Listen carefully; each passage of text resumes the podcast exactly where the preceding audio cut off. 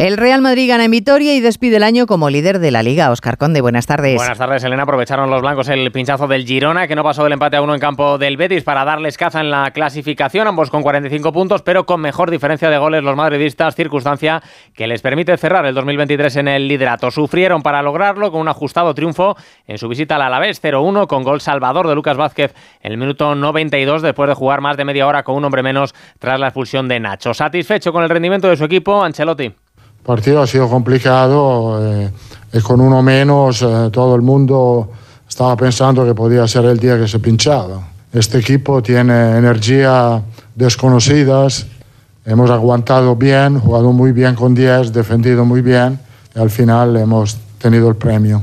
Esa última jornada de Liga del Año nos dejó también anoche el empate sin goles entre Cádiz y Real Sociedad y la victoria del Mallorca 3-2 ante Osasuna, campeonato liguero que eso sí, no dice aún adiós del todo al 2023. Mañana sábado, 4 y cuarto de la tarde, se juega en el Metropolitano el Atlético de Madrid-Sevilla aplazado de la cuarta jornada. El técnico rojiblanco Simeone. Valoramos que tenemos que resolver primero el partido que tenemos por delante para pensar otras cosas. Nos enfrentaremos a un equipo que hizo un muy buen partido en Granada, muy sólido, muy fuerte, con un entrenador que conoce muy bien la liga y al Atlético de Madrid y no salimos de esa situación, intentar hacer un buen partido de cara a primero solucionar lo que obviamente nos ocupa, que es el partido. Buscará mañana los rojiblancos sumar tres puntos que les hagan igualar en la clasificación al Barcelona, que ha cerrado el año con derrota. 3-2 han perdido los Blaugranas esta madrugada, ese amistoso que han disputado en Dallas ante el América mexicano, partido que más allá del resultado vendrá bien al Barça en la parcela económica, cerca de 5 millones de euros ingresan por jugarlo. Un Barcelona que junto al Real Madrid son los únicos equipos que apoyan ahora mismo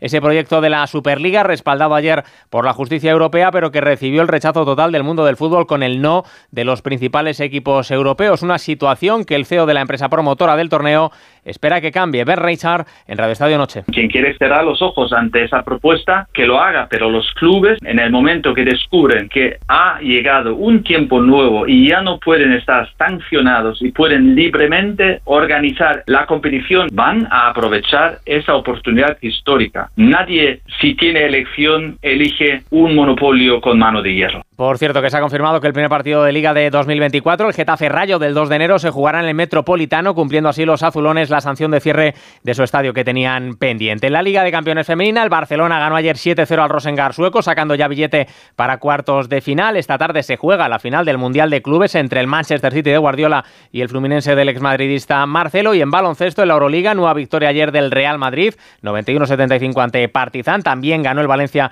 a la Virtus de Bolonia. Hoy visita el Barça al Zalgiris juega Basconia en cancha del EFES Turco y tenemos también cuatro partidos de Liga CB, Bilbao Girona, Andorra Gran Canaria, Tenerife Zaragoza y UCAM Murcia.